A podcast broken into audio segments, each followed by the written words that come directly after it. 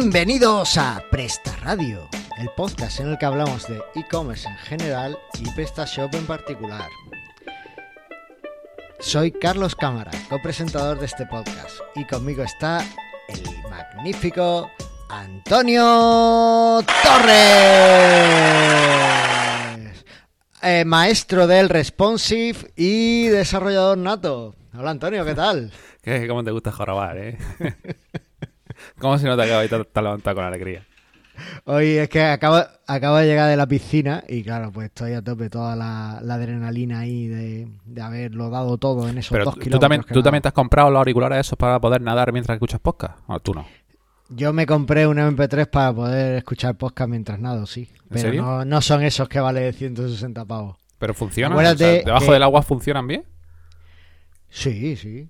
Vale. sí, van, van bien. A ver, no, no se escucha perfecto. Hay veces que no escuchas, como te entra un poco de agua o algo, no escuchas bien, pero bueno, más o menos te da para seguir un podcast. Acuérdate que nosotros somos un podcast en el que no decimos palabras monótonas como Big Picture, B2B o Catchy. Entonces no podemos tener tanto dinero chachi. como para comprarnos cosas caras, ¿sabes? Entonces yo me compré uno de 60 euros y ya me dolió el bolsillo. O sea que así estamos. Bueno, Eh, bueno, no estamos solos, estamos aquí hablando, pero veo que, que tenemos un invitado, ¿no? pues sí, haciendo caso a los comentarios que nos dejaron, he traído un invitado para este programa. Bueno, pues con nosotros está el inigualable Nacho Benavides. Consultor SEO, Nacho, tú si me equivoco en algo me lo dices, consultor SEO, mago de hacer que te encuentre la gente y hechicero de Google. Sí, bueno, al final no veas, o sea, al final los SEO nos decimos que nos llamamos como queramos, así que somos multiuso también polifacéticos, pero vamos, hechicero de Google ya nos gustaría a nosotros, ¿sabes? Bueno, al final bueno, no somos sé. más recogiendo los restos que nos deja Google. Sí, ¿no? Siguiendo, siguiendo ahí lo que, lo que os pide y a veces intentando engañarle un poquito, ¿no? Sí, un poquillo sí, pero vamos, eso es lo que no se cuenta. Vale, vale, vale. Bueno, pues a ver qué nos cuenta. Bueno, cuéntanos, eh, exactamente, aparte de todas estas cosas que he dicho, ¿qué es lo que haces en tu día a día? Pues bueno, al final eh, en el día a día sí que es verdad que mi base y todo es, es consultor SEO y vengo de toda mi experiencia es SEO. Eh, pero bueno, al final de hace un añito y medio también montamos agencia aquí en Almería y tal. Y pues como cuando monto una empresa, pues al final tienes que administrar equipo, hacer mil trillones de tipos de tareas, salir muchísimo de tu zona de confort, que ojalá fuese solo hacer proyectos SEO. O sea, al final depende del día, hay días que entre reuniones, planificaciones, estrategia, metodología, etc, etc, lo que menos haces es SEO como tal. Pero vamos, que o sea, muy multiuso como cualquier empresario que monta su empresa, vaya. Al final un poquito de todo. Bueno, yo llevo tres años, creo, escuchando hablar de Nacho Benavides y de su excelente trabajo.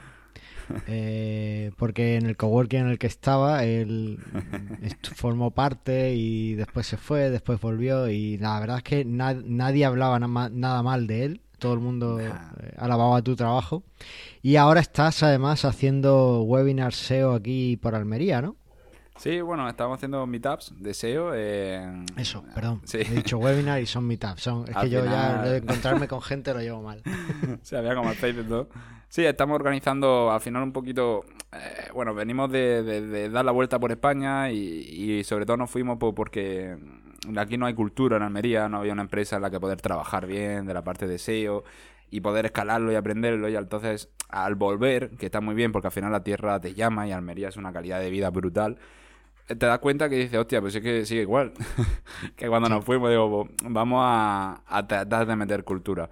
Y al final, pues como somos bastante ya en el equipillo, digo, pues mira, vamos a repartirnoslo también porque al final no se hacía, no se hizo de primeras porque colapsamos de curro. Y digo, hostia, no me puedo comprometer tampoco a, a que todos los meetups dependan de mí. Y al final un poco la filosofía de este viaje ha sido, vamos a planificar el año entero de meetups y vamos a repartirnoslo entre los miembros del equipo, que hay calidad de sobra, eh, gente muy buena que no conoce a nadie también, para, para meter ya esa culturilla en Almería y que bueno, que el día de mañana pues hacer comunidad, como los de Alicante.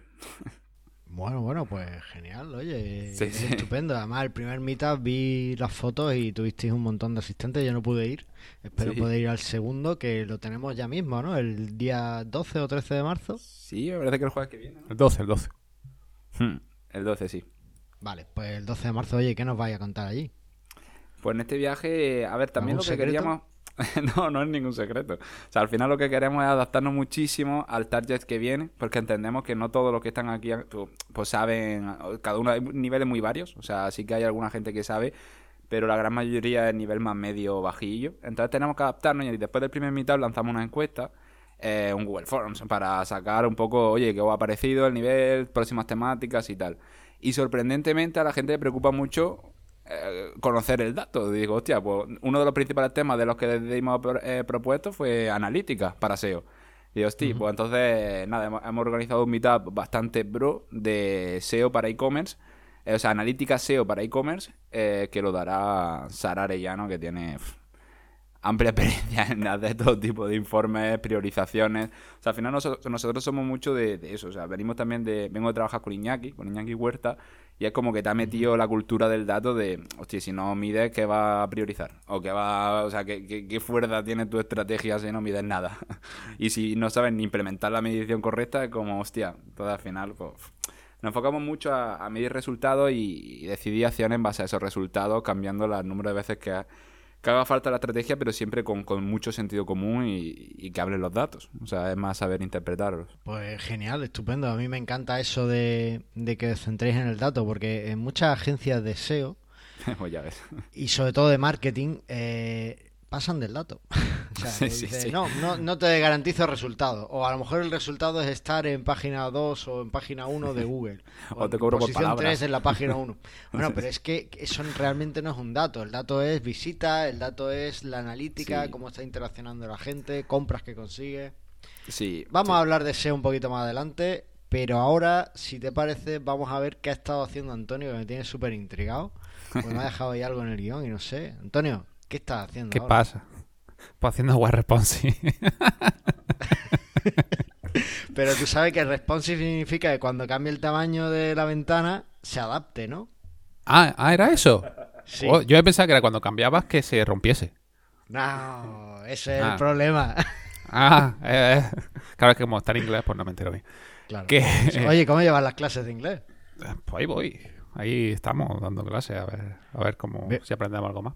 No, no te has dado de alta en Duolingo. Sí, sí me he dado de alta, pero no con tu enlace. Ah, Es no- que me lo pasaste más tarde de lo que... Y no, yo me me has buscado como antes. amigo. ah, que se pueden buscar como amigos, red social también. Claro. No lo sabía. Búscame como amigo. Y así Vale, vale. veo tus progresos. Muy bien. Pues nada, eh, bueno, lanzamos esta semana pasada la, la web de, de infocomputer.com, que es una web de, de informática y tal, y está en- entera hecha a medida en PrestaShop, con plantilla, con carrito. Ah, el carrito no lo has mirado. El carrito es un, un carrito a medida. A ver, lo que tengo que decir primero, mm, yo sé que nuestros oyentes están ahí directamente, están pinchando, eh, están escribiendo ya en sus, en sus móviles infocomputer.com. Pero tengo que deciros que lamentablemente en la web tiene un guion, ¿vale? o sea, es info-computer. Pero no es cosa mía. Ahí es No cuando entro no yo. lo sé. Claro, ahí es cuando yo entro yo, digo, oye, pues más fácil entrar directamente si buscas portátiles baratos. Busca en Google y ya verás. Pinchar en el primer resultado. Ah, vale, vale, vale, que tienen buen SEO, ¿no? La página. sí, sí, alguien, alguien se lo hace. Vale, vale, vale. Eh, estoy viendo aquí el carrito y ya también le veo fallos responsive, Antonio. Mira, Pero eh, que bueno. tú no miras más la web, que, que, que son los Mac, que es una mierda. Ya, ya, ya, vale. Bueno. Eh, en fin. Pues nada, muy bien. pues bien, ahí has avanzado Infocomputer y va, estupendo. Nada, que eso Yo- ha sido lo que he estado trabajando la última semana y a tope. Ya cuando hagamos nuevos proyectos, pues ya lo iremos, lo iremos enseñando, que tenemos pronto para coger uno súper super tocho, que ya lo hablaré más Vale. adelante. ¿Y tú qué, qué te cuentas? Pues yo acabo de volver de una semanita de vacaciones. eh, Y de correr, después ¿no? de- ¿Cómo te ha ido la- maratón de Sevilla, que su- sufrí bastante y estupendo. Una maratón cuando sufre es que ha ido bien. ¿Pero sufriste por los sevillanos o porque te costó correr? Ambas dos. No, no, la verdad es que el público en Sevilla es impresionante. No estuvimos solos en ningún momento en la carrera, todo el mundo eh, eh, empujándote y animándote y, y genial. La verdad es que otra cosa no, pero, pero los sevillanos son estupendos para eso. No hacen buena cerveza, pero bueno, eh, parece que, eso para mí no es un problema, pues no bebo cerveza. Así que, eh, bueno, pues estupendo, estuvo muy bien y después una semanita por Madrid y eh, estoy preparándome para eh, empezar a vender los módulos que tengo de PrestaShop en mi propio sistema y, bueno, pues no depender tanto de, la tienda de, de add-ons de PrestaShop. Por dos motivos. Porque como ya he dicho muchas veces en este podcast, creo que los precios ahora mismo son abusivos. Me han obligado a subir a 50 euros eh, el precio y no me parece justo para la gente. Y después, bueno, pues así eh, consigo una relación más cercana con los clientes, ¿no? Que creo que puede ser interesante. Y además, en estas semanas estoy notando que, hay un montón de ventas de, del módulo de Easy Kelku Tracking, que es para añadir el código de Kelku de traqueo a los sitios. Y la verdad es que no, no veo, no entiendo qué está pasando. Supongo que en Francia está, está ganando mucho mucha atracción esto, o no lo sé, pero bueno, parece que, que está vendiéndose bien, así que estupendo. Coronavirus, coronavirus. Ahora hablaremos de eso. ¿Te parece si hablamos de la actualidad de e-commerce? Venga, dale. Nacho, ¿nos vas a ayudar a comentar los temas del día? Dale, dentro lo que pueda. Venga, pues vamos allá. Bueno, una noticia que yo todavía no he visto el email, pero creo que soy en parte responsable. Eres el responsable y el culpable de todo lo que pasa con esto. Fuiste tú el que lo dijiste y se han puesto en contacto esta mañana va a llegar el mailing. Es que no puedes. A ver, el tema es el siguiente. Está todo el mundo tecnológico cancelando eventos por la epidemia o la posible pandemia de coronavirus. ¿Vale? Hay algo que no es nuevo, no lo vamos a descubrir aquí en PrestaShow, que hay una posible pandemia de coronavirus. Pero ¿cuándo- ¿dónde le han dicho eso? Porque la noticia apenas aparece, esa, esa noticia. ¿El qué? El coronavirus, que yo apenas lo he escuchado en la No, noticia. he escuchado. No, no, no lo suelen decir. No lo suelen decir, ¿verdad?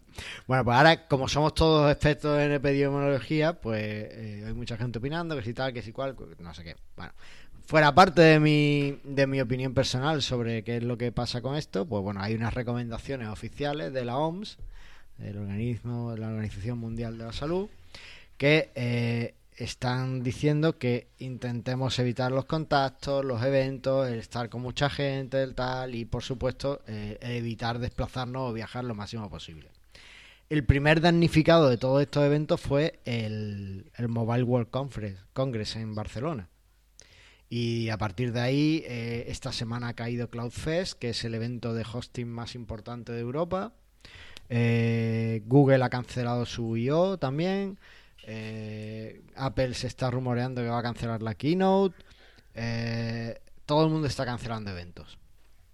Y el PrestaShop Day es el mes que viene. Es más, ayer me llegó un, un aviso del grupo de Meetup de Madrid que de Joomla que cancelan todos los Meetup hasta nuevo aviso por recomendación de, del Ministerio de Sanidad. O sea, Madre mía, nosotros no cancelamos el deseo, ¿eh? eso te iba a decir. Ahora No, no, no, no, no se cancela. Es decir, todo el mundo está cancelando eventos porque eh, creen que es un tema serio y que la salud pública está por encima de, de otros intereses. Pues lo primero que hice, y teniendo en cuenta que el PrestaShop Day es el mes, estamos, es el mes que viene, ¿no? El- en abril. Sí, el eso. 19 o por ahí del mes que viene, sí. es el 19, pues eh, le pregunté en Twitter a PrestaShop si qué iban a hacer con esto. O sea, al menos que digan vamos a hacerlo o que digan no vamos a hacerlo. Pero todo el mundo está haciéndolo y para ir a Madrid pues hay que reservar el hotel, hay que sacar la entrada, hay que tal. En fin, que, que si vives en Madrid guay, pero si no pues tienes que hacer más cosas. Y, y después de casi, no sé si ha llegado a una semana, y de ayer insistirles que por favor eh, se postularan, pues parece ser que hoy han enviado el mail. Yo no he consultado el mail esta mañana, entonces no, no sé si no, no me ha llegado el aviso, pero bueno, parece que han cancelado el PrestaShop Day, ¿no? ¿A ti sí te ha llegado el email? Sí, yo sí lo he visto, me ha llegado un email de que no cancelado, lo posponen. Ha puesto que lo, lo aplazan, lo posponen y no dice Hasta cuándo, o sea, lo- hasta nuevo aviso. posponen sí. a nuevo aviso. Pero bueno, eh, es interesante, o sea, me parece una decisión acertada por PrestaShop, porque eh, en España todavía no ha llegado la, la pandemia, pero un evento de estos es carne de cañón para que empiece a, a, mm, extenderse aún más, ¿no? Y bueno, no es un virus que parece que tenga graves consecuencias para la mayoría, pero hay gente muy que puedes tener muy cercana. Yo en mi caso tengo familia que si entrara el coronavirus en mi casa, pues tendrían serios problemas, ¿vale?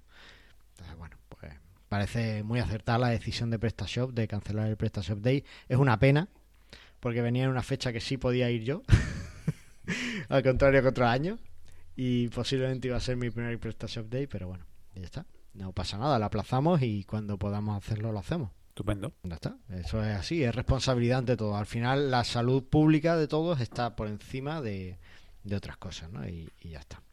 Así que bueno. Eh, Nacho, ¿qué te parece? ¿Vosotros canceláis o no canceláis vuestro meetup? Pues, sé que mi postura aquí con el tema del coronavirus, no sé, o sea, también llevamos el, también llevo el tema del SEO a, a una gran farmacia online de aquí de España y tal, y es como, no sé, o sea, soy más de la parte de, jolín, se está liando muchísimo más de, de lo que realmente pueda ser, pero completamente comprensible y, actuaría igual que PrestaShop también de cara a todo eso para evitar cualquier tipo de riesgo, o sea, porque es lo que tú dices, o sea, que sí, que, que a lo mejor tiene menos tasa de mortalidad que la gripe, pero que hay según qué personas que como no hay ni cura, ni tratamiento, ni nada, las puede reventar cercanas a nosotros, que no seamos nosotros mismos por la edad o por lo que sea.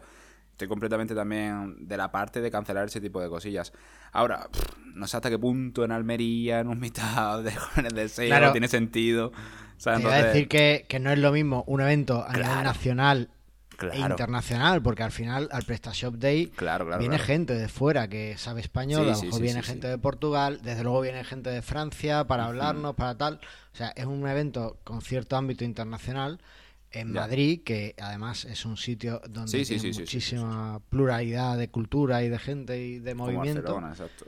Eso es. Y, Como y Almería. además gente que, que va a pasar por aeropuertos, que va a pasar por trenes para llegar al PrestaShop Day. En fin, que es mucho más Sí. fácil un foco ahí. Estoy como... Que en Almería, que además, el otro día, hoy me ha pasado a mi mujer un, un mensaje que, que era sobre Murcia, de hecho, pero que yo creo que se aplica eh, perfectamente a, a Almería, ¿no? Lo ha visto en, en, en Instagram y os leo exactamente lo que decía.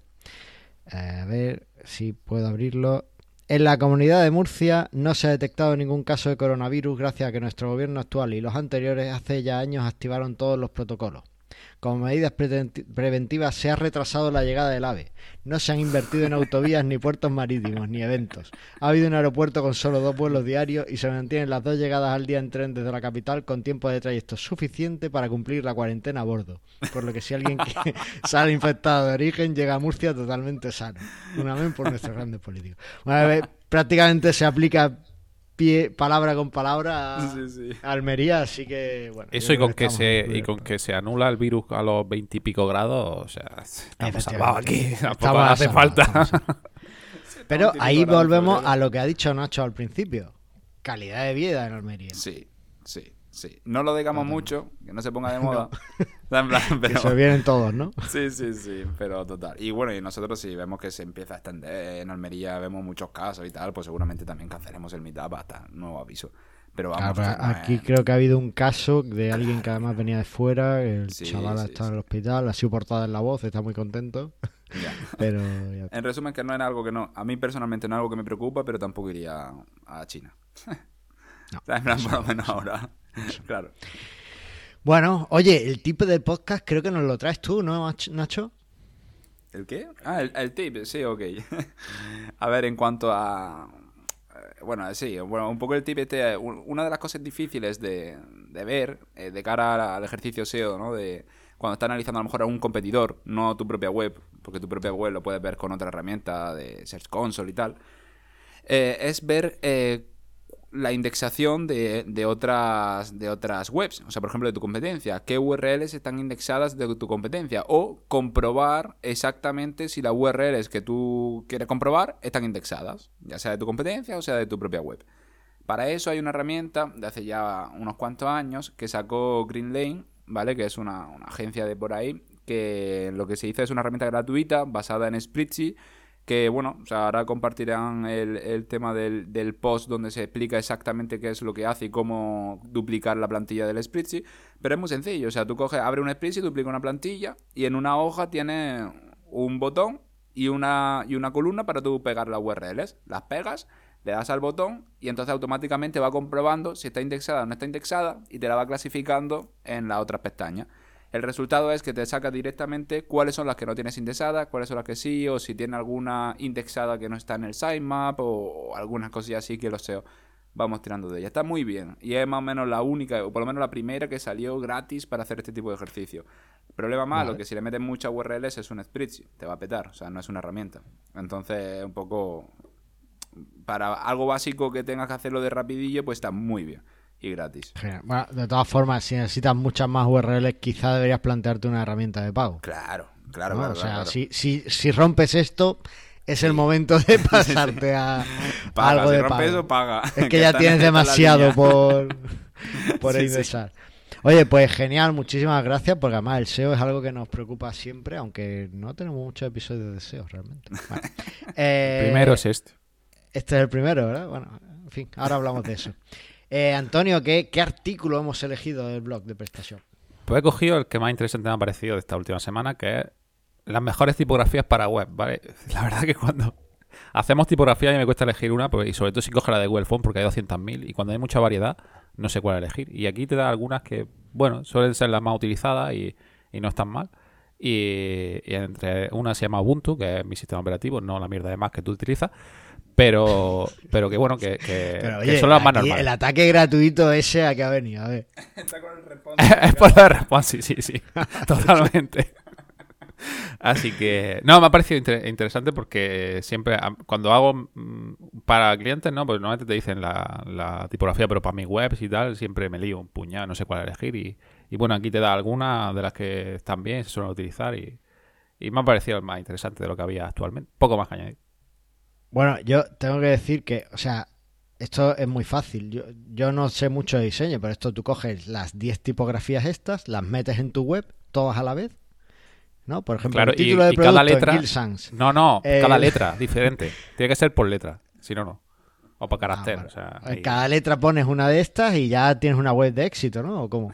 Totalmente. bueno, eh, uno de los mandamientos del diseño es no usar más de dos tipografías en, en un... Al menos diseño para desarrolladores, no usar más de dos tipografías en un sitio. Así que si no sabes lo que estás haciendo, utiliza las mínimas tipografías que puedas en tu sitio. De todas formas, bueno, pues está muy bien tener este recurso. Yo lo que haría eh, en este caso es coger las 10 que vienen aquí y no usarlas. ¿Y eso? ¿No te gusta ninguna? Porque todos los sitios van a usar estas 10. Estoy seguro de que estas son las 10 más usadas. Es verdad, yo utilizaré Comic Sans, que es la... Comic Sans no la tiene nadie. No tiene nadie. No, fuera de broma, eh, sí es verdad que, Pero, por ejemplo, el Bética es una tipografía que, para empezar, no vas a poder usar en tu sitio web sin pagar la licencia Adobe. Eh, Roboto, Montserrat son eh, tipografías muy, muy utilizadas. Ubuntu también se utiliza bastante y Futura. Eh, estoy viendo que tiene además Calibri la tiene repetida. Bueno, no sé quién ha hecho esta lista. Eh, pero bueno, hay una aquí que no me suena mucho, que es Chivo. Eh, esa no me suena, no, sé cuál es. Y bueno, por el pues, nombre tiene pintaca. Tiene pintaca, tiene pintaca por el nombre. Pero bueno, aquí hay, hay algunas más y bueno, pues recomendable. Desde luego es una parte de personalización que, que pasamos por alto muchas veces, pero que da mucho juego, ¿no? yo que me gustan mucho los sitios mínimos, cuanto menos cosas y una tipografía que tenga mucha personalidad, yo creo que le aporta muchísimo a, un sitio. Nacho, no sé tú qué opinas de las tipografías, ¿afectan al SEO no afectan?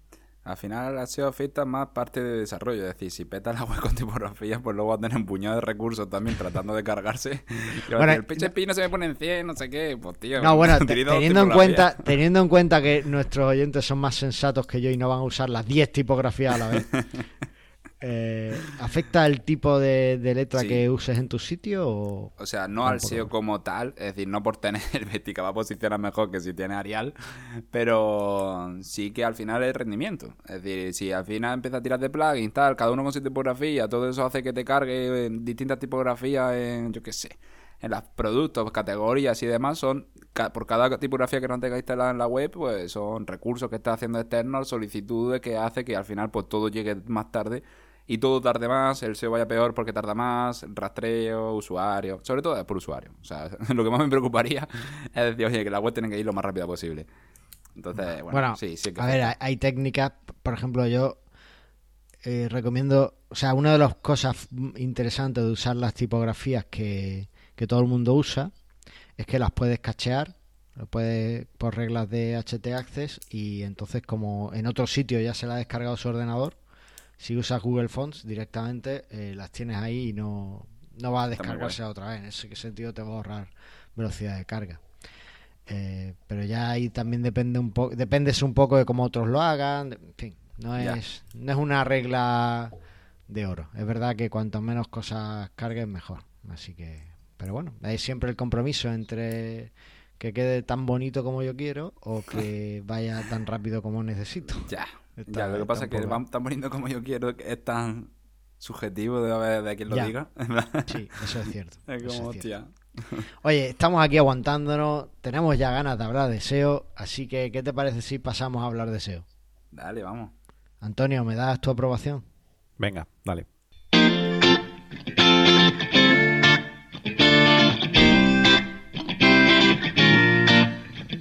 Bueno, y este es nuestro primer episodio de SEO. ¿Cómo hemos aguantado dos años sin hacer un episodio de SEO, Antonio? Porque no nos gusta esta mierda. bueno, el SEO son los padres, ¿no?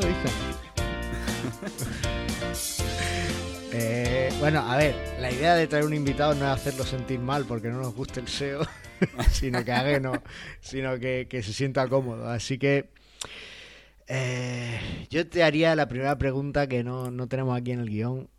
¿De verdad hace falta el SEO, Nacho? pues no siempre. O sea, tú crees, yo que sé, a Coca-Cola, si Coca-Cola monta un e-commerce ahí en la web, le va a hacer falta el SEO. o que entre a cobrarle, no sé qué, hacerle el inbuilding o algo. Pues, obviamente no. Ahora, eh, tampoco. A ver, todo lo que sea facilitarle a Google. Eh, hay, que hay muchas partes del tema del SEO, pero al final el SEO está evolucionando muy a Search Intent. Es decir, a mejor SEO, mejor experiencia de usuario vas a tener si haces buen SEO de día de hoy. Entonces, al final todo ayuda. Es como, yo qué sé, imágenes más bonitas también mejor por conversión vas a tener. Y la parte gráfica o la parte de diseño. Entonces, hacer falta depende de la tipología de negocio. Y eh, obviamente en un e-commerce, si tú empiezas y no haces SEO y no trabajas otro tipo de campaña de lo que en cualquier canal que lo que te haga es captar esa, ese tráfico, pues obviamente no vas a vender. O sea, es, meramente un, canal más para captar tráfico. Tiene sus pros y tiene sus contras. O sea, es mucho más lento que muchísimos otros canales. Eh, depende de quién te lo haga, es mucho menos rentable que muchísimos otros canales. Y es muy fácil, entre comillas, tirar el dinero con el SEO. Porque hay tanta desinformación que al final trata, y es tan laborioso, que trata de hacer las cosas bien, como has leído, como te has recomendado, como tal, y luego otro te dice que tienes que cambiarlo entero. Entonces, hostia, hay mucha gente muy frustrada con el tema de hacer SEO porque dice, no hay nada claro. O sea, alguien, por favor, con sentido común, que me diga en base a, a números más o menos realidades. O sea, como el SEM, al final, ¿por qué el SEM lo ve mucho más las grandes empresas? Porque sabes dinero que entra y el dinero que sale. Y cuánto te cuesta cada palabra y cuánto te cuesta todo. Y eso en SEO es como... yo no sé exactamente cuánto dinero directo e indirecto voy a hacer ganar a una persona y nunca lo voy a saber en base a una palabra clave. Porque nos capan esos datos. Entonces, no sé, o sea, obviamente tenemos nosotros negocios, clientes y muchas agencias de SEO con clientes cuyo gran rentabilidad, eh, el SEO es macro rentable y súper importante, sin el SEO no, no venderían nada. Ya hablamos de gente, pues a lo mejor con facturaciones desde 5.000 hasta más de un millón de euros al mes. Entonces, sí, para gente grande también, para gente pequeña también, pero adecuado a eso. O sea, no puedes pretender, si eres una tienda de ropa de barrio, tener la web de ASOS, ni, ni luchar contra él. Es decir, sería una tontería tratar de posicionarte por comprar camisetas. O sea, tienes que ser realista siempre con los recursos que tienes. Es decir, ¿qué, cantidad de facturación tienes para poder invertir no solamente en SEO? Porque al final SEO te va a dar muchísimos gastos, que eso la gente como que no lo, considera. Pero SEO te voy a decir, pide estos cambios de desarrollo, escríbeme estos contenidos y mete estos enlaces. Además de todo lo que yo te diga. Pero es de programador, redactor, link building. Es decir, son muchísimos gastos que como priorices más la estrategia, la rentabilidad del SEO es nula. Ahora, si lo haces bien, la rentabilidad es buenísima y en el momento que tú paras o lo que sea, la estrategia va sola. O sea, no por parar de hacer SEO se te van a caer los anuncios como en SEM y no vas a captar de repente tráfico, ni todo el tráfico te cuesta dinero, ni nada. Pero está, está, está complejo, está complicado el SEO. Estoy, estoy viendo, o sea, es la, es la primera pregunta y ya estoy viendo un montón de melones por abrir ahí. Así que Sí, sí. vamos a ir por partes. ¿Has visto por qué solo he puesto cuatro preguntas? Sí, sí, ya veo ya. Yo he metido una, pero no sé si nos va a dar tiempo. A ver. eh, bueno, lo que, lo que cuentas es, es genial, es como además me parece eh, como hay que abordar el SEO, ¿no? Es decir, hay que abordar el SEO desde el punto de vista de una estrategia, desde el punto de vista, o sea, tienes que tener una estrategia de SEO, tienes que tener a alguien que te gestione o que te redacte esos contenidos, que te los mejore y que eh, sea acorde a la estrategia que tienes, tienes que tener un desarrollador que te implemente todos esos cambios que necesitas para gustarle mucho a Google. Yo personalmente, bueno, el, problema que, que veo aquí, o, un poco por adaptar esta, este episodio un poquito más a nuestros oyentes, que, tenemos oyentes de muchos tipos, hay empresas muy grandes y empresas muy pequeñas, pero pensando más en los más pequeños, que yo tengo esa, esa pequeña eh, inclinación a favorecer a los pequeñitos, ¿qué acciones comunes, eh, qué, acciones de SEO m- más importantes, a lo mejor un pequeño e-commerce que no puede contratar una pedazo de empresa con desarrolladores, con redactores, con no sé qué, o que no puede tenerlos en plantilla. ¿Qué acciones más comunes puede hacer una, un pequeño negocio en su e-commerce? Así de SEO, que, que le ayude. Sí. A ver, eh, de las acciones más comunes también, me gustaría también como segmentar la PrestaShop, pero al final son las acciones comunes en cuanto a un e-commerce, ¿sabes? En plan, tampoco hay nada distinto de un e-commerce en Magento o un e-commerce en PrestaShop. Ah, no, Eh, aquí eh, claro. estamos, nos orienta, o sea, nos centramos en prestación, pero esto es para todo el que nos quiera escuchar. Claro. Los de WooCommerce les tenemos un poco más de tirria, pero nos caen bien. Sí, sí. Entonces, como qué acciones a alguien que, que no se le pueda permitir una agencia y demás, Eh, te diría sentido común, pero no te diría nada. Entonces... No te eh, creas, a veces es el menos común de los sentidos. Entonces, al final, eh, hay que, por mucho que nos dé rabia los SEOs, hay que escuchar un poco a Google lo que dice y entender mucho que el SEO va a evolucionar siempre de cara a que al usuario le venga bien lo que tú le estás mostrando. Entonces, si quieres hacer SEO, lo primero tienes- en, tu, en tu tienda, tienes que hacer una arquitectura de la información, o sea, unas categorías, subcategorías, marcas, productos en qué categorías, eso con mucho sentido común, como si fuese una tienda física muy bien organizada. Pues mira, aquí los pasillos, aquí tal. Eh, Hay veces que no te va a venir nada la inspiración. Lo mejor y lo que más nos pasamos todos es analiza la competencia. O sea, mira a tus competidores directos, mira a tus competidores a los gigantes y organízate una estrategia de, vale, yo quiero acabar allí, pero ahora mismo tengo esto y tengo que hacerme mi estrategia sabiendo lo que tengo, pero poder escalarlo luego el día de mañana que no me tenga que cambiarlo todo. Entonces, organiza muy bien tu sistema de categoría y subcategoría, ¿vale? Cosas que no aporten eh, al usuario o al SEO o que no consideres, duda de ellas, ¿vale? O sea, hazte varias preguntas a ver si merece la pena que existan o no. Y claro, luego el tema del SEO es que, aunque tú te lo organices todo muy bien, si encima tú eres chiquitito, por lo que no tendrás muchos enlaces de otros sitios, eh, necesitas contenido. O sea, si necesitas que Google entre a tu web e interprete de qué vas. Y no solamente porque te llames, yo qué sé, una tienda de ordenadores y tenga la categoría que se llame portátiles, Baratos. eh, no, no solamente por el que te llames así vas a posicionar por ello. Entonces necesitas encajar texto. Ah, Entonces ya tienes que ser un poco creativo y, y lo dicho, mucho sentido común. Es decir, no sirve de nada que en una categoría de una tienda, debajo de los productos que no ve nadie, meta un post de 2.000 palabras. O sea, no sirve de nada. Entonces eso era del pasado y ahora ya no. Entonces hay que tener mucho sentido común. Ese contenido, si está ahí, es porque realmente aporte algo a ese usuario que tiene intención de comprarte un portátil. Si no, eso sobra. Y a- de la misma manera, si el contenido aporta, mételo. Y si no, quítalo. Productos, marcas, categorías. Si eh, te van a recomendar que crees un artículo, digo, un módulo de un blog, pero los módulos del blog para PrestaShop dejan mucho que desear todavía. Entonces, si le vas a tirar con un WordPress, que al final lo que hace todo el mundo, eh, trabaja muy en los contenidos. O sea, menos es más, pero de calidad.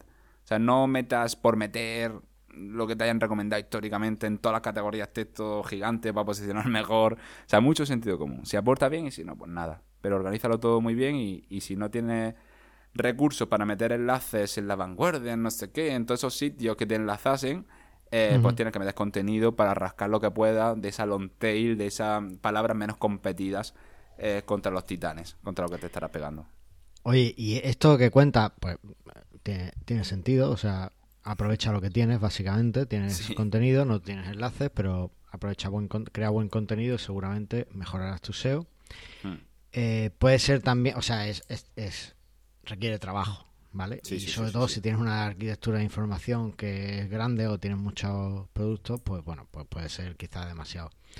Eh, es algo que podemos hacer poco a poco, es decir, hoy me, este, estos tres meses me voy a centrar en mejorar esta categoría de mi tienda, esta, esta sección con estos productos. Y los demás, bueno, no importa, los dejo ahí, no, no les hago nada, pero esta sección la voy a trabajar.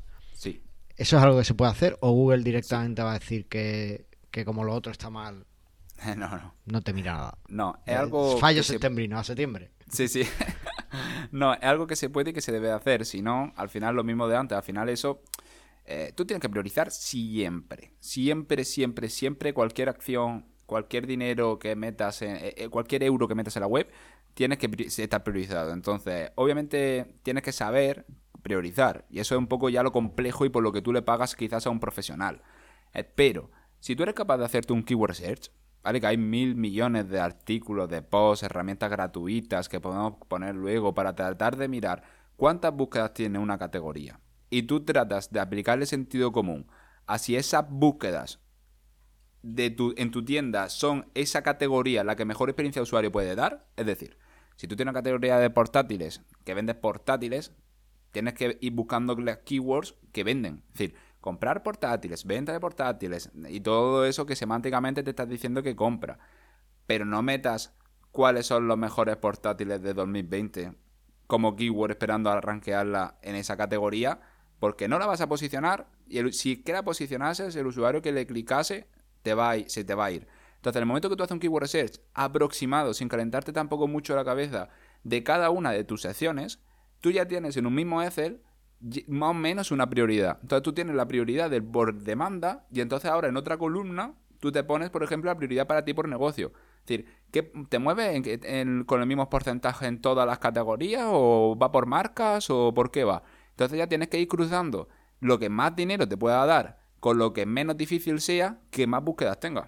Hace un cruce de datos de tres métricas que son volumen, competencia, que eso lo tendrás que sacar con alguna herramienta más o menos, y mucho sentido común y tu experiencia, eh, y, y- e interés de negocio. Y en los interés de negocio te recomiendo que tampoco te calientes muchísimo la cabeza y te ponga un interés del 1 al 100, porque lo hacer mal. Póntelo del 1 al 3. Ahora, en plan, ponte. Y, siempre cuando tengas duda de, jolín, es que tú también me interesa, tal. Pregúntate de otro que te interese mucho, si te interesa igual, o mucho menos, o algo menos. Y, se te, y te va a salir más o menos esa prioridad. Entonces tú ya luego tendrás tres grupos. Y te dirás, hostia, pues mira, tengo que abrir por aquí microondas. Entonces, cuando llega la parte de microondas, lo que para nivel SEO lo que va a querer es que tu web, si, tú, si Google considera que tu web es la que más sabe de microondas, te va a, a recompensar. Entonces, si tú a microondas, con ese keyword research que le pudieses hacer, le creas también una arquitectura de categorías debajo de microondas que inicialmente no la contemplabas porque no sabías que se buscaba, pero que como ha hecho el keyword ya lo sabes, eh, a eso le va a encantar a Google. A lo mejor tiene microondas electrónicas, yo qué sé, microondas blancos, microondas con puerta de cristal, microondas con tal. Si tú tienes producto, te interesa y puedes ultra especificar, es ideal. Y ahí empe- empezarás a notarlo en ventas, porque no posicionará por microondas, pero sí por esas long tail súper específicas que ha hecho, con ese contenido específico, ese title, description y producto asociado ahí, específicos de esa intención de búsqueda. Entonces, para priorizar tienes que hacer un keyword search. En plan, Keyword Research, perfecto. Ahora, yo soy desarrollador, ¿vale? Entonces, eh, me, me gusta mucho el- lo que se llama SEO on page. vale. eh, porque es lo que, lo que puedo hacer, lo que puedo... O sea, yo de- decidí que profesionalmente no me iba a dedicar a, hacer consultoría SEO para nadie, sino que cuando me llegara un cliente necesitara SEO, pues iba a buscarme un consultor SEO. Pero lo que sí puedo hacer son eh, pues esos cambios que son necesarios o, o esas implementaciones básicas primeras para, para, ¿no? En lo que sería la arquitectura de la página, en la programación de la página en sí. Entonces, eh, una de las primeras cosas que, que siempre hago, pues eh, son los meta, las etiquetas, las metadescripciones. Y ahora estoy trabajando mucho los datos estructurados, ¿vale? Eh, son importantes todo este tipo de, o sea, todo lo que sería la parte de más arquitectura de la página en sí, desde el punto de vista de, de cómo está hecha la página, de cómo mete los enlaces y demás. ¿Eso realmente cuenta ya para Google o Google ya solo mira el contenido? Súper importante. Es decir, al final, no podemos aislar el SEO en un único factor. Y no podría decirte si. O sea, lo que sí que sabemos es que con el tiempo la importancia de esto, cada uno de estos factores cambia. Es decir, por ejemplo, ahora Google hace poco ha dicho, me dan igual los H1. Y entonces toda la gente en plan, wow, ahora Bueno, dan me ha igual dicho los eso, H1. ¿no? Exactamente. No, no, básicamente ha dicho el HTML no lo tengo en cuenta, tal y para cual, me da igual lo que tú hagas, excepto Ah, a lo mejor yo- yo había entendido que había dicho, hombre, si tienes un H2 en vez de un H1, pues no te voy a penalizar, ¿sabes? Lo que No, no, no, no. Básicamente Ah. dice, pon lo que quieras, que lo hacéis tan mal y tratáis de estimarme tantas veces que no puedo hacerle caso algorítmicamente. Es decir, no Vale, puedo. Entonces, claro, en el momento que Google ya te entiende que el, el- el encabezado que está arriba del todo es el encabezado principal, pues ya luego empieza a darle igual si es H1, H2, H3, porque claro, eso a lo mejor nosotros sabemos, porque somos a lo mejor, vosotros sois técnicos, yo al final me dedico a esto, pero un, cliente normal, con las plantillas normales, conforme la instale, lo mismo el H1 o un H6. Entonces, claro, si no sabes de SEO es justo que te manden al destierro porque no tienes el H1 donde toca, pero tú sí que lo tienes y toda la página tiene una intención muy buena. No sé, o sea, yo he visto webs muy grandes y muy destrozadas en cuanto a estructura de encabezados e historias de estas, posicionando muy bien. Ahora, otro tema completamente distinto y en el que me sorprende gratamente que, que haga mucho hincapié en el tema del marcado de datos. Es decir, hay que diferenciar mu- mucha, siempre con el SEO qué parte del algoritmo estás tocando y realmente eso en qué le beneficia a ellos como empresa, a Google como empresa y a tus usuarios. Entonces, claro, si estás tocando marcado de datos, ¿cuál es el fin de los marcados de datos? Dejarle la información mucho más simple a Google y que se la pueda, bueno, a Google y a los buscadores y que se la coma mejor. ¿Eso cuál es el resultado? Que a Google le cuesta menos dinero entender tu web. ¿Y cuál es el resultado de eso? Porque obviamente le va a gustar. ¿Cuánto le gusta? No lo sabemos. ni nosotros ni nadie. ¿A ti en qué te beneficia? Resultado, depende cómo lo hagas, pues son resultados enriquecidos en la SERP. Si buscas la de la keyword de portátiles baratos que hemos comentado antes, pero si tú buscas esa keyword en Google, pues te sale una categoría con estrellas, que no va a haber ninguna otra tienda con la que en la categoría tenga estrellas, ¿vale? Porque te lo va a ver en el producto y artículo de blog. Y preguntas frecuentes. Entonces, como, hostia, de repente el CTR de esa keyword, que es eh, súper compleja, eh, se, se dispara. ¿Ves? Mira, en ese caso, eh, bajo un poquillo, bueno, esos son My Business. Estoy, viendo, estoy buscando portátiles baratos en Google, a ver qué encuentro, y aquí, pues efectivamente, me sale ver portátiles baratos. Y tengo aquí dos, concretamente, que pero vienen de Google Shopping, Exacto. que, que bueno, porque tienen estrellitas, pero no hay ninguno más con estrellitas. No, pero no, pero no hablo ya de, de esa parte. O sea, obviamente shopping es completamente distinto. Pero mira Ah, el claro, primer y- y, resultado. aquí orgánico. veo, aquí veo el primero, pues está Claro. eh, uno con estrellitas, lo de- el primer resultado de la SERP, ya El único fuera también. de... el El- único que de los resultados orgánicos, el único Mm. con estrellas, porque es que eso es una. Eso ya es blajaterillo, ¿sabes? En plan, eso. que te saque la estrella no es el marcado normal y además. Toda la pregunta, entonces, claro, y está encima de un PC componentes, está encima de un Wording, está encima de un corte inglés. Ya que te cuesta tanto dinero ponerte arriba, destaca. Ah, está, está destaca fuerte. Encima de Amazon. Claro, La, la has li- la has liado tú. Ha liado. entonces, no sé, o sea, Pe- espera un momento, datos- espera un momento, Nacho, que, que aquí en el podcast tenemos un, un pequeño, una multa cada vez que se menciona Amazon, ¿vale? Y, y la tenemos que pagar anunciando la tienda de alguno de nuestros oyentes, ¿vale? Hostia. No, no te importa que... Dale, dale. Vale. Eh, es, es así, intentamos no decir Amazon, pero preferimos llamarlo el Voldemort del pequeño comercio, pero bueno, pues es así. Da- Date brillo que llevamos más de tiempo. Bueno, pues eh, venga, me, me di brío. Eh, la tienda que vamos a anunciar hoy es eh, una que me hubiera venido genial antes del maratón de Sevilla y es neresport.com. Es una tienda que es perfectamente responsive, no como otras que he visto hoy. Y es una tienda de eh, material eh, deportivo, ¿vale? De, de, material y suplementos de, eh, deportivos. está en un PrestaShop, creo. No me lo dice, no nos dijo en qué está o no lo he encontrado. pero lo vamos a ver rápidamente. El código fuente de la página. creo que es un PrestaShop es un PrestaShop con el warehouse. O sea que sí. Es un PrestaShop, es estupendo. Y bueno, pues aquí, eh, si necesitáis, por ejemplo, suplementación deportiva, pues porque os ha dado por hacer pesas. Eh, yo, por ejemplo, que estoy ya cerca de los 40, yo ya debería empezar a hacer pesas, ¿no? Eh, para que la testosterona y tal, pues siga viniéndose arriba y todas esas cosas. Bueno, pues en esta tienda puedo comprar proteínas para un poco si quiero muscular un poco más y demás. Pero bueno pues ese tipo de cosas. O por ejemplo para las carreras de larga distancia, que estoy seguro que os habéis animado ya a hacer después de ver que yo hago... Eh, Totalmente, si voy a ir ahora a este correr. Claro, todo el tema este de la maratón, pues para cuando tengáis salidas de tiradas de más de 15 kilómetros, pues está bien llevarse algo de, de suplementación, ¿no? Pues unos geles y tal, bueno, pues aquí lo podéis encontrar. También tenéis material deportivo, pues por ejemplo, si hacéis boxeo, pues aquí tenéis manoplas, tenéis guantes, tenéis vendas de boxeo, también tienen ropa deportiva, en fin, un montón de cosas que, que os viene genial, es una tienda para deportistas. Además, estoy viendo aquí en el menú y tiene, bueno, esto, esto, es, esto es muy loco, tiene eh, una categoría que se llama sexual, pero no me ha dejado entrar, no sé. Uy. Uy. Ah, sí, aquí está, aquí está. Mira, uff. Bueno, bueno, bueno. Cápsulas, esto es la Viagra del deportista. No, sé, no quiero, no quiero darle más, no quiero darle más. Eh, en fin, que, aquí tenéis de todo, tenéis rutinas de entrenamiento. Ostras, esto está interesante. Una rutina de entrenamiento online personalizada. Esto lo tengo que mirar. Y bueno, pues no sé, todo lo que necesitáis. nerdsport.com, ¿vale? Ahí la tenéis. Y si quieres, tú que estás oyendo esto, amigo escuchante del podcast, si quieres, ya puedes entrar en prestarradio.com barra anunciate guion gratis y ahí nos puedes dejar tu tienda y nosotros la anunciaremos pues cuando llegue su turno, ¿vale? Ya está. siempre y cuando el formulario de Joomla funcione. Ya funciona. Era, era, no era problema de Joomla, era la API de Google que había caducado. Eso es peor que el responsive, ¿eh? Eso es peor que, que el responsive. Eso es peor que el responsive, efectivamente. Entonces, no, pero el caso es que estaban entrando bien, lo que no estaban es añadiéndose a la hoja de cálculo de Google. O sea, realmente siempre ha ah, funcionado. Lo único que no, no estaba llegando. De hecho, esta nos llegó, esta tienda es de.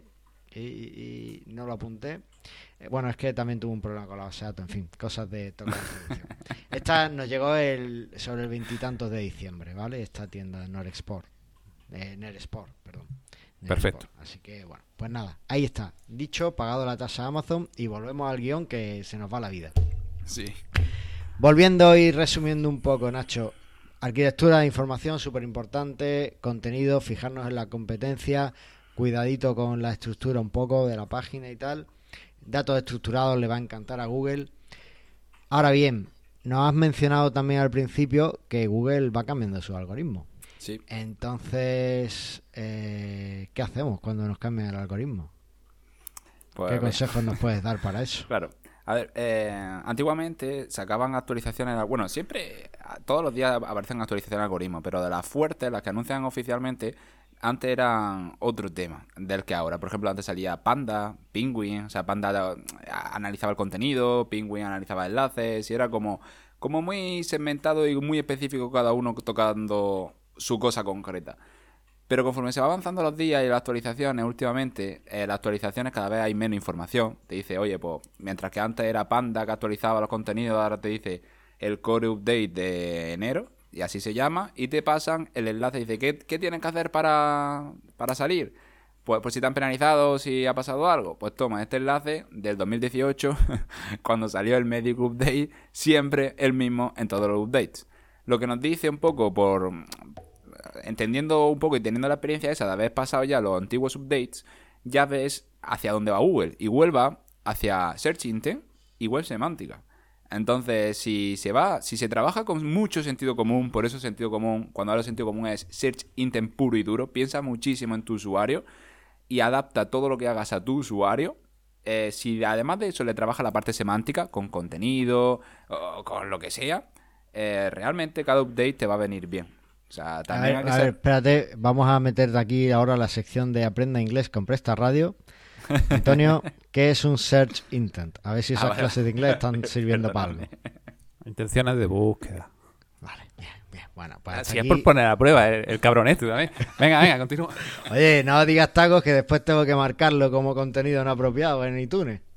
Bueno, eh, entonces, eh, Google está pensando en las intenciones de búsqueda y eso es lo que tenemos que priorizar. Y la semántica.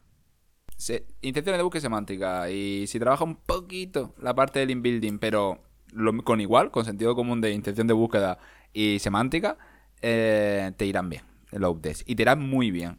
Sí, sí, sí, sí, sí, sí. No la estás No, trabajando. no, eh, le, le estoy diciendo que no a Antonio porque ha cambiado, el, el ordenador ha decidido que ya estaba bien de usar el micro bueno. Eh, Correcto, seguramente. Así que ya, pues no. Vale, vale. O sea, eso interesante. Oye, el ordenador lo ha decidido porque ya es hora de terminar. El ordenador de Antonio tiene un tiempo de trabajo y después dice Ya, que no, no, venga, ya funciona. Ya funciona. ¿Ya Sí, ha- funciona? ha sido Vale. porque. Sí, venga, venga, tira. Bueno, de todas formas, ya nos estamos extendiendo demasiado. Sí, bueno. Y, y aunque, aunque es muy interesante, lo que vamos a hacer es que te vas a venir en otro programa y vamos a seguir hablando de SEO de cosas más concretas. Así que, para terminar, dinos los problemas más comunes que te encuentras en los e-commerce con los que trabajas. Los programas comunes. eh, texto informativo en secciones transaccionales. Y me refiero a, en una categoría de una tienda, abajo del todo, un post de un blog, ¿vale? O sea, no bien adecuado el search intent. Igual con los productos, igual con todo. Y... Y el enlazado interno. Y el enlazado interno, sobre todo. O sea, el enlazado interno también pedardea muchísimo. O sea, la gente ahora se ponen de moda las paginaciones, ahora no, scroll infinito. Y la gente se carga los enlaces internos a todos los productos desde debajo del scroll.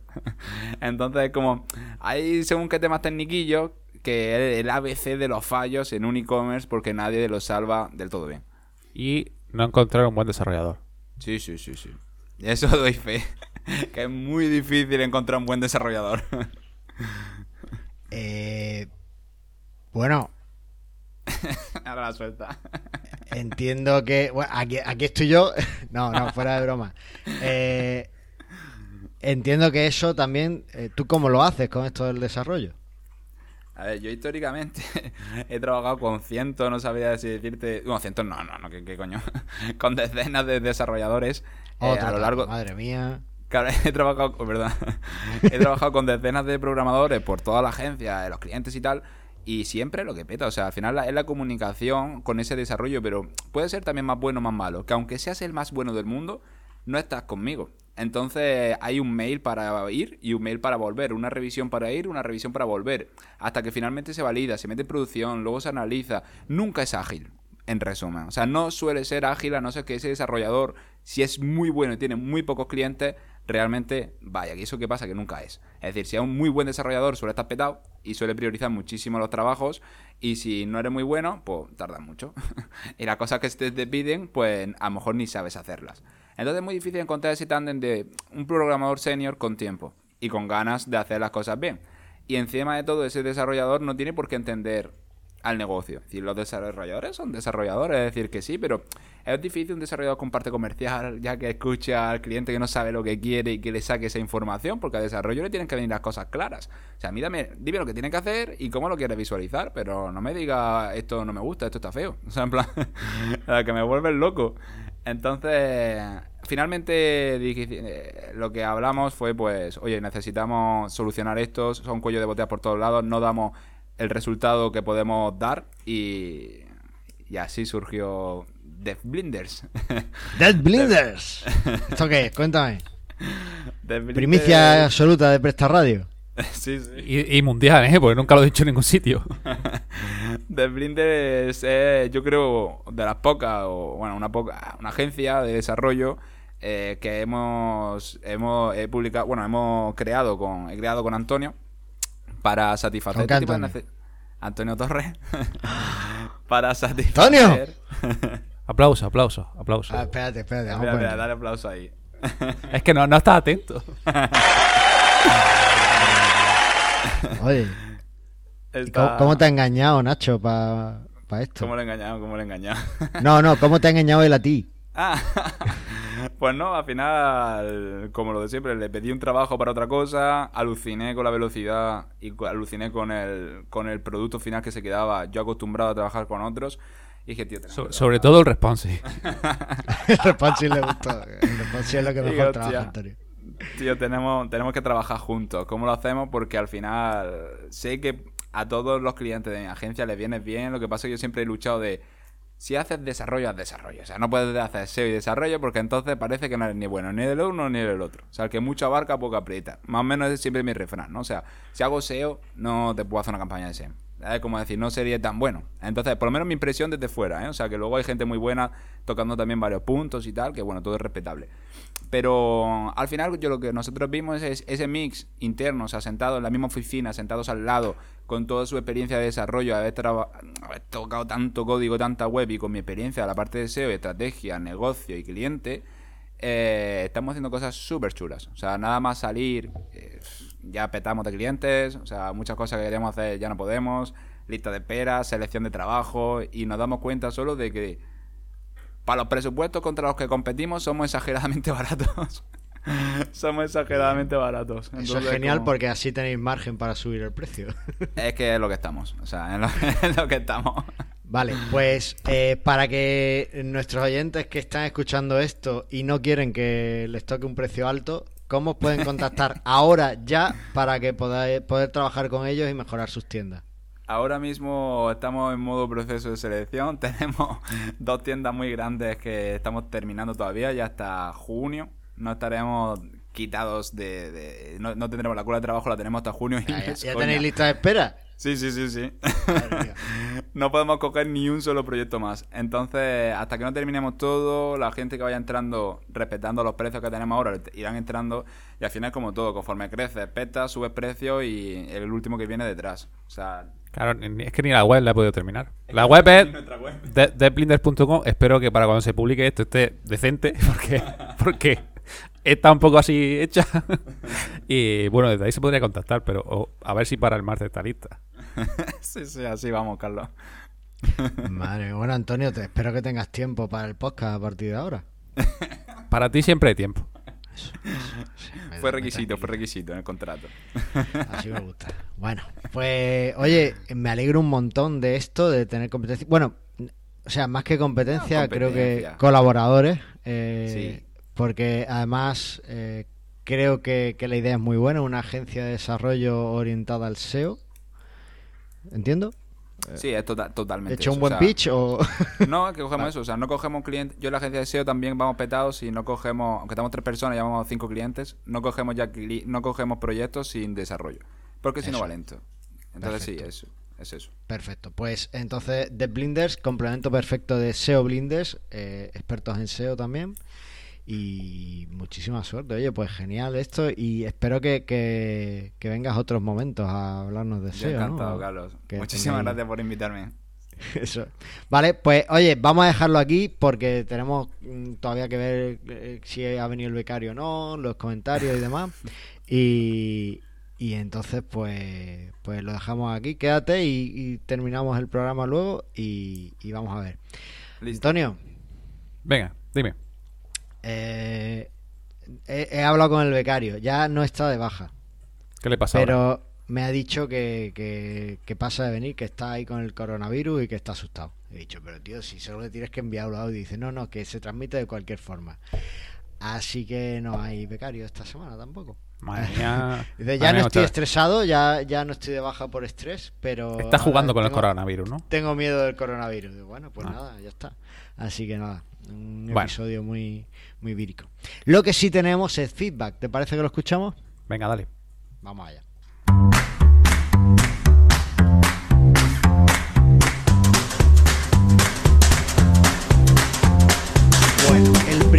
Comentario que tenemos es de nuestro amigo José de moviltecno.com en el que nos dice Hola amigos, en el último programa hablasteis de hacer un capítulo sobre SEO y a mí que me gusta mucho me parece una gran idea. Le propongo a Antonio Torres que invite a Nacho de Benavides, que es uno de los mejores expertos en SEO que conozco, que venga al programa y hable sobre SEO para e-commerce. Seguro que todos aprenderemos algo nuevo. Saludos.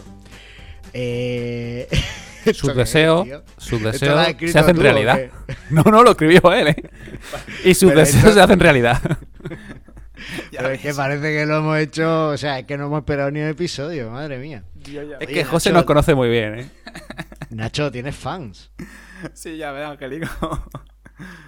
Madre mía. Además, José es un tío que pilota bastante el SEO ahí en Sí, José moviltecno.com. cojonudo. José cojonudo. Cojonudo, sí, sí. Espero que nos veamos en el meetup. Muy bien, muy bien. Bueno, y en el mismo episodio, Eva Cebrián nos decía esto que nos va a leer Antonio. Buenos días, muy interesante el programa. Me gustaría preguntaros sobre cuántas horas de trabajo puede llevar trasladar un e-commerce PrestaShop y un blog de servidor como media. También me gustaría saber más sobre lo que comentasteis en el de tener correo externalizado, porque muchos servidores de correo no llegan. Muchas gracias. Eh, ¿qué, qué, que lo- que lo responda yo también? Ay, aquí está, trabaja. Que no ha hablado nada. Vaya ahí- ha hablado Nacho Que- nada más. Pues para eso lo traemos, ¿no? ¿Qué quieres? Que hable yo encima. Venga. Nos va a cobrar y todo. Nada, nada. Que mm, poco, dep- a ver, depende, sobre todo depende mucho de, del- de lo grande que sea el. PrestaShop. Hmm. Y cuanto más productos, lógicamente, es por imágenes. Lo que más ocupa para hacer la migración son las imágenes. Pero yo diría que en una hora lo tienes migrado. Si no debe tardar mucho más. Luego ya al expandir DNS y demás, pues como explicamos en el otro programa, pues lleva un tiempo más. A no ser que haga un apunte por IP mientras que se expanden las DNS y punto. Así que no mucho. Ya es la cola que tra- de trabajo que tenga la persona que lo haga y poco más. Sí. Normalmente, eh, si lo pides a un hosting, pues son rápidos, porque como además lo pides para contratar nuevos servicios, se lo quieren quitar rápido para que vean, para que la primera interacción con ellos sea muy buena. O sea que. Molaría pedirlo para irte. externalizado, pues da para programa, porque hay un par de cosillas para, para tocar, así que lo, lo tocaremos. Y lo apuntamos, lo apuntamos. Porque están Sí, los porque el correo- las newsletters, eh, los emails de a diario de el cliente de correo. Que el hosting funcione bien, etcétera. En fin, sí, da por el programa. Así que, que eso. Bueno, pues esto ha sido todo. Nacho, ¿te lo has pasado bien? Súper, Carlos. Te Bueno, de pues- estar aquí con vosotros. Me alegro un montón porque además espero que vengas y que tratemos algún tema más en concreto. Eh, nos veremos en el Meetup, espero, el próximo día 12, ¿verdad, Antonio? Sí, jueves. El jueves día 12 de marzo, aquí en Almería. Si no vengáis desde fuera, pero si estás en Almería, pues ya sabes, pásate y nos ves. A ver, no vengas desde fuera si traes coronavirus. Si no traes coronavirus, puedes venir. Y, y ya está. eh, porque aquí en Presta Radio, lo único que queremos es que Que vendas más.